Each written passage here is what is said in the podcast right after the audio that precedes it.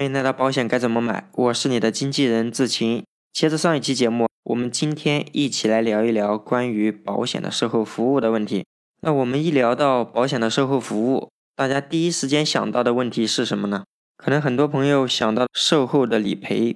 那当然了，理赔是我们售后服务过程当中非常重要的一个环节。我们买保险当然是期望不会发生相应的问题。如果发生了相应的保险事故，保险公司能赔钱就行。我们就先来聊一下，现实过程中如果真的出现相应的问题，哪些方面是我们消费者很在意的地方？这一块呢，我们要从生病入院前开始说。一般情况下，在我们生病入院以前，我建议大家给我们的保险经纪人或保险代理人打一个电话，说明一下情况，看看他有没有什么嘱咐我们的地方。我们从很多理赔的案子来看。这一点如果大家做得好，也确实可以杜绝一些理赔纠纷的出现。沟通的好，它不仅仅只是业务人员的问题，最终还是要看我们消费者把这个问题落实的到不到位。因为我们现在都已经得了大病，想要得到医生更多的重视，把有一些问题有的没的都有可能把它说出来。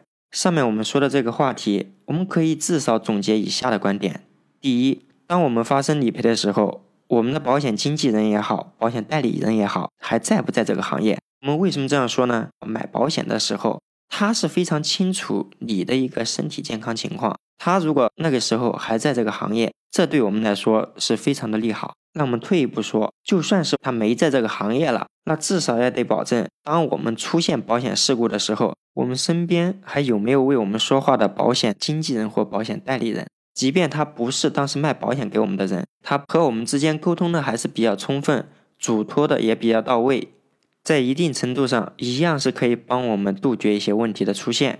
前面这些事情我们都已经沟通的比较到位了，接下来的问题就是治疗结束以后，我们当然就做相应的保险理赔申请了。那现在我们消费者担心的点又出现了，我应该交什么资料过去啊？那如果卖保险给我的人依然在这个行业，依然是在给你服务。这些事情，他也一样是可以给我们罗列清楚的呀。特别是我们在做理赔申请时，有一个理赔申请书，那这上面的资料，大家会不会自己填呢？也许你在想，我是本科或者是硕士毕业，我有文化的，我应该没有问题，可以把它写好。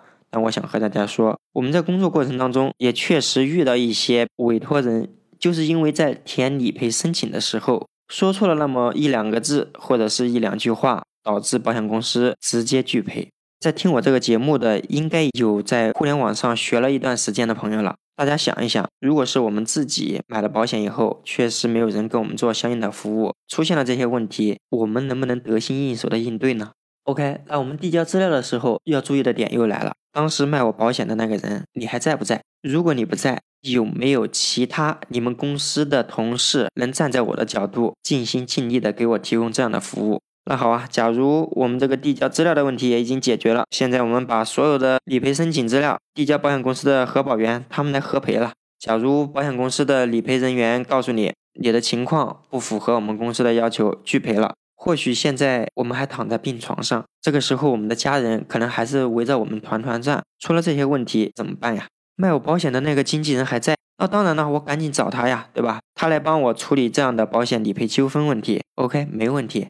那也许你找的并不是保险经纪人，你找的是保险公司专属代理人，或者是保险代理公司的代理人。记住我说的这几个身份，在我们买的保险的保险单这一页，通常会说卖这份保险给我们的这个机构是属于保险代理机构，还是保险公司的人，还是保险经纪人。如果他是保险经纪人，而且在买保险的时候给我们签订了一份叫做保险经纪服务委托协议。这个时候，我们多半就不用担心了。如果没有签刚才我说的这种服务协议的，后面如果我们出现了理赔纠纷，我们和这个保险服务机构之间没有形成法律的关系，说是一定要给我们做这样的服务，我相信，不管是签的还是没签的这种机构，他们通常都会尽心尽力的帮我们申请理赔。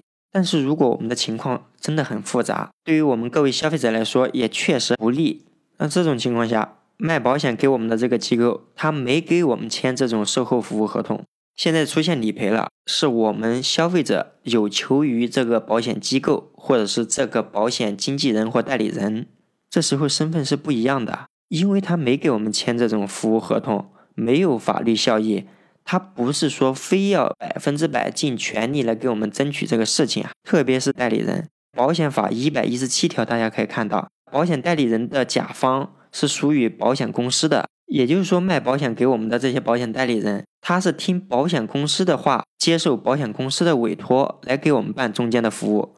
我们对他期许能有多高啊？通过理赔这一点呢，我们可以发现以下几点非常重要。第一，当时卖保险给我的人还在不在这家公司？如果他不在这家公司，你至少还在保险行业吧？这是第一大点。第二大点，如果后面出现理赔相关的事宜，即便你不在这家公司了，你也不在保险行业了，那接下来给我安排的这个保险经纪人或保险代理人，他靠不靠谱？他专不专业？这些都是我们消费者应该去留意的地方，或者说我们在买保险时就应该去考察的地方。好，第三点就是，如果真的很不幸出现保险理赔纠纷了，如果你的售后服务没有签合同，对于我们消费者来说，我们都是属于乙方保险代理人这种身份，他本来就是受保险公司之托，忠保险公司之事，而不是忠我们消费者之事，这是保险法一百一十七条明确规定的。理赔这一点，我们很多消费者都非常在意。那与此同时，另外一点，我们每个消费者不应该忽视，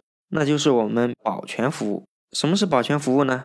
就比如过程中我的手机号码改，我要变更一个手机号码；我的地址现在改了，我要换个地址；我现在想换个投保人，换个受益人，或者过程中我们可能真的忘了缴费了，现在要办一个保险的复效，诸如此类的保全服务。关于这个问题，不仅仅只是我们很多消费者容易忽视，对于很多保险从业人员这一块做的不是非常好，但这中间一样是可能出现大的问题。不仅仅影响我们的服务体验，而且甚至影响我们合同还会不会有效。理赔的服务有可能这一辈子就出现一次，甚至一次都没有。我说的是大问题哈，小问题当然有的身体不太好，可能隔三差五都会出现。不管怎么说，刚才我们说的这种小的保全服务，对于我们来说是非常常见的，而且经常容易出现。国庆节以前，志勤收到一个委托人的委托，他问我一个问题。现在他买的有一份保险处于保单终止状态，发生现在这个保险效力终止的原因就是他上次缴费忘了缴了，而且这个缴费的宽限期也已经过了。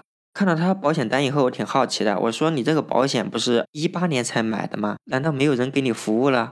他说是啊，之前卖保险给我的那个人已经离职了。一九年的时候还在跟我说要缴费，还在给我提供售后服务。那也就是说，卖保险给他的这个人啊，也离职不久。了解以后呢，我又问他：“你没有收到保险公司的续费提醒吗？”他说：“没有，我从来都没有收到过这种消息。”我这时候我挺纳闷呐，正常情况下保险公司都要提醒的。所以我问他：“你现在的手机号码是当时买保险那个手机号码吗？”他说：“不是的，我换了，大概买了保险以后一两个月就换了。”也就是说，他换手机号码是在什么时候？是在当时卖保险给他那个人没离职的时候。结果他也没跟这个销售人员说。那问题出现了，现在销售人员离职了，没人提醒他，保险公司也联系不到他，所以这个保险就失效了。那有些粉丝可能也知道，我们的保险失效以后，如果在两年以内是可以向保险公司做复效申请的。如果复效以后通过了，把我们的这个保费加上这过程当中的利息给补进来以后，这个保险依然是有效的。一般情况下这样做挺简单的，很好做。那既然这么简单，我们就开始办呗。结果现在新的问题又出现了。他在前几个月去做了一个心电图，心电图发现有一点异常，医生跟他说不用管。结果递交保险公司以后被拒保了。那拿到他心电图一看，心电图提示左束传导阻滞。出现这个问题，买医疗险和重疾险通常都非常难。通过这个案例，大家有没有发现，如果这过程中我们出现相应的保前服务做的不是非常到位，一方面影响我们的体验。而且严重的有可能影响我们能不能买到保险。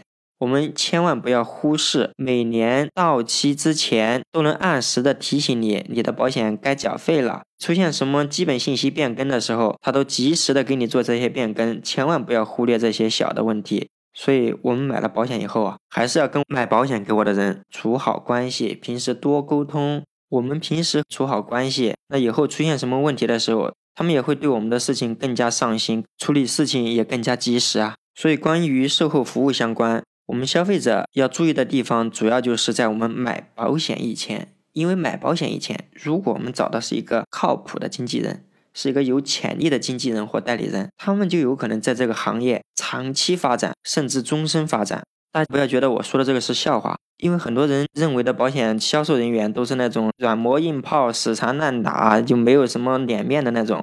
你就拿智勤来说，我虽然是在做销售，但是我觉得我做销售还是属于甲方地位比较多的那种销售。我从来不会做那些缠着别人啊、软磨硬泡啊，然后让你买个保险做这种人情单。像我们现在这种经纪人的从业模式，打破了原来那种保险销售人员卑微的销售局面。对于我们经纪人来说，我们从骨子里非常认同我们的职业，而且我们很多经纪人发展的是相当好的。所以，如果你找的经纪人腰包也是鼓鼓的，他的认同感也非常强，把保险作为终身事业很正常。至于怎么去选这种靠谱的保险经纪人，我在以往啊也说过这种话题，大家往回看就可以找到。那当然，每个人的职业发展都是不确定的，也有可能你找的人非常优秀，他最后呢也没有在这个行业。这种情况下呢，我就建议大家，如果对你的售后服务更加关心。建议大家选那些能给你额外提供售后服务合同的这种公司，找他们来买保险。